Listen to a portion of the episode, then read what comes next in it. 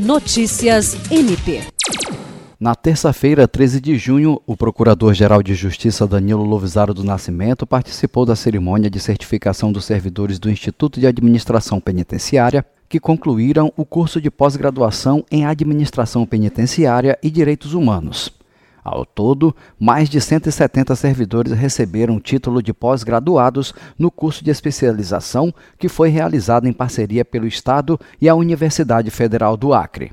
Danilo Lovisaro, que participou do curso como professor, ressaltou a importância de iniciativas visando a estruturação do IAPEM.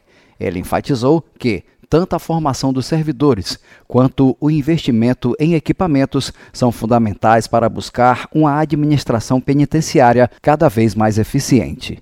Jean Oliveira, para a Agência de Notícias do Ministério Público do Estado do Acre.